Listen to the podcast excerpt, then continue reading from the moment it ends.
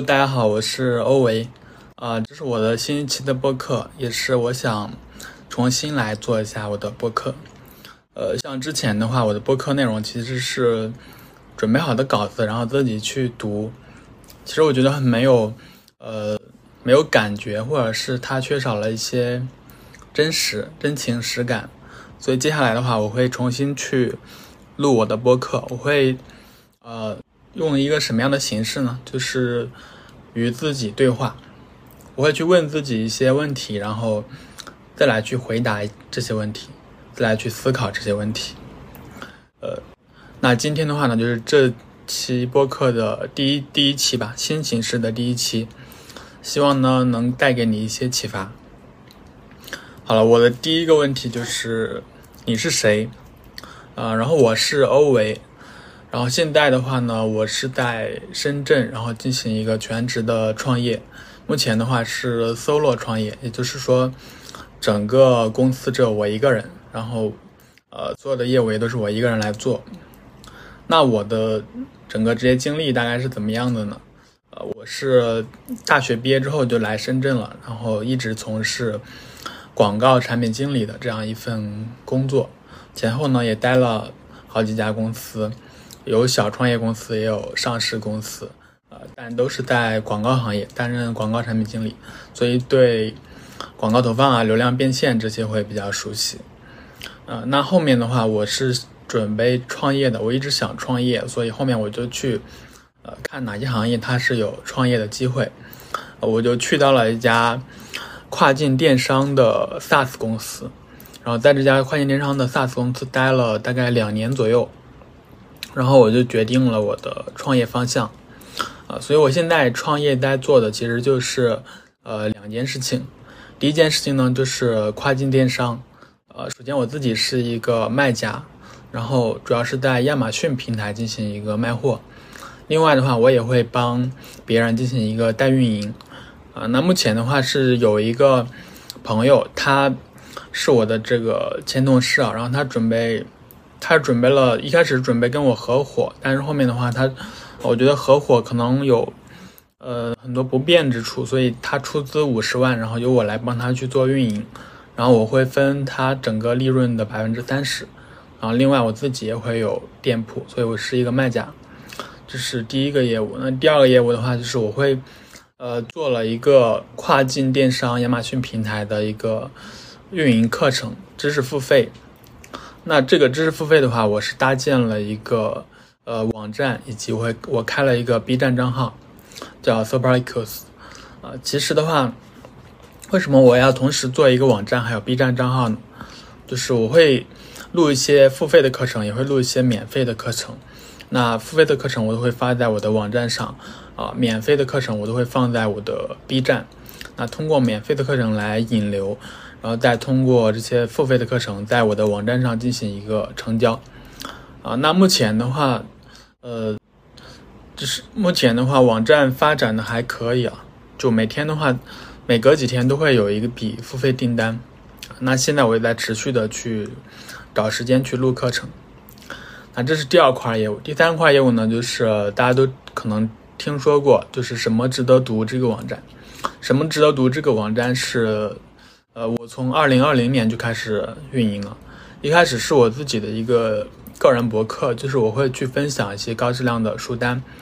那后来的话，随着网站的流量越来越大，然后我更新的内容也会越来越多。呃，现在的话会有呃书单，然后视频书、专栏，还有电子书下载导航四个主要板块。然后我主要通过盈利的方式，就是第一个是网站上面的广告，第二个的话就是呃公众号会接一些广告啊。第三块的话，就是我开设了一个小包童的付费专栏，然后会通过网站来进行一个引流，啊，那通过这三块的话，每个月大概会有呃三千块左右的一个收入。那这是什么值得读的收入？那前面两块的话，第一个是亚马逊店铺的话，这个是主要的这个收入来源啊，每个月大概两到三万。然后第二个知识付费的这个。呃，知识付费的话，目前还在探索增长中，所以目前每个月收入大概就一千块左右，还不是很多。但是我就发现了，你做这个垂直的商业类型的这种内容，会比较容易，呃，获得流获得流量，获得增长，以及说更容易去变现。就比如说我做了这个跨境电商的课程的账号，那虽然不到一千粉丝，但是就有呃就有公司来找我去投放广告，并且每个月的广告费用都在八百元。所以对我来说，我觉得很好，这也是一笔收入嘛。而且的，而且的话，我这个账号粉丝现在还不到一千，那想粉丝超过一万或者五万之后，呃，每个月这个账号的商业价值是非常高的啊。所以我觉得大家做内容的话，也可以说聚焦在某一个垂直行业去做，那这种账号它的粉丝是非常精准的，嗯，到时候你变现会相对比较容易。OK，这是我自己目前的嗯一个简单介绍吧。接下来的话，我会去讲我是怎么样在我的业务上获得增长。那第一个是什么值得读？什么值得读的话，我是怎么样去获得流量的呢？第一个的话就是我会把我的主要的流量来源分为呃三块，第一块就是 SEO，那第二块呢就是高质量的呃外链。呃第三块呢就是社交媒体，那 SEO 的话，我就会每天去，嗯，呃，我会用到一些工具啊，比如说爱站，还有呃站长，站长之家，还有这个五幺幺八，还有呃 Ahrefs 都会用，然后会去看我的网站哪些关键词会排在前面，以及说哪些关键词有上升的趋势，呃，同时呢也会看我的收录情况，呃，然后我会。重点去打一些关键词，然后去各个搜索引擎搜这些关键词它的一个情况啊。如果说这个关键词它在搜索引擎第一页的这个搜索结果，呃，质量相对比较差，然后我有信心能够写出一篇，呃，比它内容质量更高的这种深度好文的话，我就会重点去做这个词，然后我会围绕这个词在我的网站写五到十篇文章。然后一般来说的话，三到六个月之后。你的这篇文，你的这个，呃，这十篇五到十篇文章，会有一两篇会冲到前面，会拿走这个关键词很大一部分的搜索流量，但是它需要一需要时间，它大概需要半年的时间，做做 SEO 才会有一个比较好的效果。啊，那第二块的话，呃，外链，外链的话，我会嗯去找一些权重比较高的，然后相对来说。受众也是跟我比较相符的这种网站去做一个呃有链交换或者是宣发帖宣传，比如说 VREX 或者是呃其他的一些网站内容网站，那我也会呃去做一些就是友情链接的沟通，比如说别人的网站他不愿意给你加友链，那我会给他写一封邮件，我会告诉他，呃我的网站目前访问量有多少，然后我愿意。为你免费写一篇软文，然后你能帮我加一个友情链接吗？那大多数情况下，对方是会愿意的，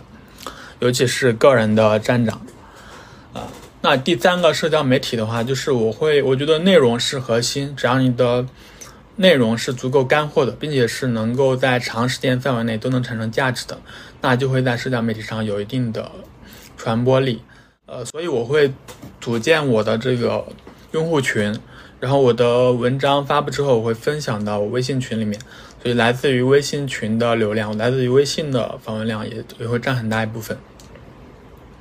那通过这三个措施的话，什么值得读的流量其实还可以。现在每天的话有，呃，大概三千多的一个访客啊，对我来说我觉得挺好的，而且这些流量都是通过 SEO 来的，相对来说比较稳定，而且还在持续的进行一个增长啊。所以，所以也能带来一部分收入吧。那后面的话，我会往嗯品牌化的方向去走，就是把它做成，把它在书单这个领域做成 top one，啊，做成最好的一个网站，深耕书单这个领域。同时会通过这个网站来打造我自己的个人品牌。那这是什么值得读？第二的话就是跨境电商，跨境电商其实。呃，说到亚马逊跨境电商是一个很大的话题，我就在这里就不具体说了，我就说一下我的这个知识付费的网站是怎么获得增长。呃，其实我就是会去录课，然后录制很多免费课程发在 B 站去引流，然后付费课程发在我的网站嘛。然后网站的做视频都是需要开会员，就是付费才能看的。当然我我会有一个福利，就是说如果这个用户他加上我的微信，呃，帮我在社交媒体进行发帖宣传，我会给他免费开一个月的会员。所以这样的话就会有一定的用户来愿意帮我去在他的朋友圈。呃，或者是其他地方进行一个发帖宣传，从而带来一些持续的裂变增长。那对我来说，开会员的话，其实没有很高的成本，所以我也很愿意去做这样的事情。嗯，OK，这是我现在两个业务的一个增长的方式。嗯，据至于亚马逊电商店铺的这个销售的话，这个后面我可以单独开启怎么去做亚马逊店铺的运营。怎么从零到一去做亚马逊跨境电商？嗯，那接下来我想分享的就是创业后的心态有什么变化吗？其实我之前工作的时候，我一直下班时间会去做一些自己的业务，比如说什么值得赌，已经做了好几年了啊，就是持续的积累，以及持续的去学习一些新的知识。嗯，但但是我全职创业的话，现在的话就一年左右。我觉得创业之后的话。呃，你的心态会经过这样几个阶段，就是一开始的话，你会非常非常的有信心，然后各种事情你都会愿意去呃尝试，你会愿意去花很多精力做各种呃试错，但逐渐的话呢，你会发现你会来有来自于各方的压力，比如说经济压力，或者是家人的期待，或者自己业务没有做出成绩。然后你就开始会开会开始怀疑自己，怀疑方向，怀疑自己做的一些决策是不是对的，也会怀疑自己现在是不是走在正确的路上。怀疑之后呢，可能会选会推翻自己，就是觉得自己自己之前做了很多错误的决策，错误的投入，花了很多不必要的钱，推翻自己的很多东西。推翻之后呢，如果你是一个。很有毅力的人，你可能会重新的去思考自己哪里做错了，哪里做的不够好，重新思考自己应该把精力聚焦在哪些事情上。如果你有重新思考的能力，我觉得你会找到正确的方向。那找到正确方向之后，后面就是坚定的去执行，坚坚持在一条路上走到底。呃，所以我觉得会有这样几个阶段，就是一开始的话，信心十足，然后开始怀疑，然后推翻，然后重新思考。坚定前行，可能很多很多人很多创业者，他们走到怀疑或者推翻这一步，就呃走不下去了，就没有到重新思考。那这样的话，可能结果就没有那么好。我觉得一个能够嗯做出一些成就的创业者，一定是能够不断的推翻自己，不断的重新思考，然后选择适合自己的方向，坚定前行。所以我的话，我一开始也是试错了非常非常多的项目，大概有十几个项目，呃，包括呃英文英文 SEO 内容站，还有什么社交社交小游戏，嗯，还有什么谷歌插件啊等等领域，我都去进行了一个试错。在最后的话，我发现很多事情就是别人能做成功，它是需要天时地利人和的，你去做你并不一定能成功，你只有选择。适合自己的，并且你擅长的领域，你才能够说取得一定的成绩啊。所以不要贪多，选择一两个适合自己的方向，然后坚持的往下走就好了。另外，也不要吝于分享，因为同样一个方向，你做 OK 可以做到一百分，但是别人去做，他不一定，他不一定能做到你这么好。每个人他的状态、他的处境、他的资源都是不一样的。啊，所以大胆的去分享吧，认识更多啊同路人，这这是我觉得创业后的心态。那我觉得我现在的心态会更加平和，就是不管遇到什么样的问题，或者是挫折，或者是压力，我都能够坦然去面对。嗯，那接下来的话，我也会持续的去做一些呃与自己对话，比如说这种新的对新的播客形式。来去挑战自己，看有没有在更多地方获得突破。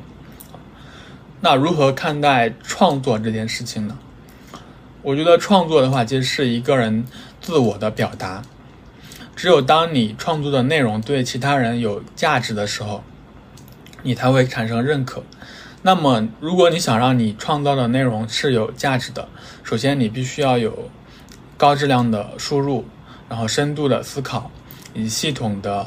呃总结整理能力，以及有逻辑的表达，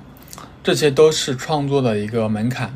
那很多毫无价值的这种创作，它它它能看作是创作吗？我觉得并不是。就是说，创作这件事情，我觉得是需要认真对待的。你每的每一个文章、每一篇文章、每一个视频、每一做出的、每写的一行代码，其实都是你的作品。呃，你只有把它当做作品去对待，然后认真的站在用户的角度去思考，你作品能给用户带来什么样的价值？是娱乐价值，还是审美价值，还是实用价值？那你创作的这个内容才会给你源源不断的持续带来正反馈啊，不然的话，创作是很消耗一个人的。如果说你长期得不到正反馈，你的创作是坚持不下来的。那只有创作得到正反馈之后，你才能够有动力去创作更有价值的内容。那这个时候，啊，你可能会进入一个正向的循环，啊，所以我觉得创作是这样的。嗯，另外我也非常认可，小包童少男他讲的一个原理，就是创作它是具有复利效应的。你你所产生的这个声音也好，视频也好，文字也好，APP 也好，代码也好。它可以在很长时间内为你带来收益，它的复利效应非常明显。然后，随着你产出的高质量内容越来越多，你一定能够，呃，从你的内容中产收获更多的回报。那接下来我会讲一下我怎么看待今天的创业机会。其实现在的话，我觉得整个呃互联网市场大家都处于一个收缩的。呃，心态像 BAT、TMD 这些大厂，他们都没有去做新的产品，并且原有的不赚钱的这些业务都砍掉了。那对于小创业者来说，呃，现在虽然不是一个很好的时机啊，因为现在市场上的资金非常紧缺，但是我觉得对于有技术、有资源，或是你但是不缺钱的这些朋友来说，现在其实创业还也是一个不错的选择，因为现在人力成本会比较低一点，招人比较好招。啊，另外的话，现在巨头处于收缩阶段，你做出的产品，呃，巨头暂时不会去理你。那像一些垂直的夹缝市场，我觉得是可以去考虑的，比如说，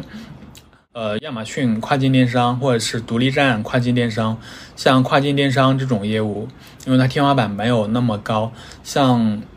呃，巨头的话，它一般不会自己下场做卖家，目前下场做。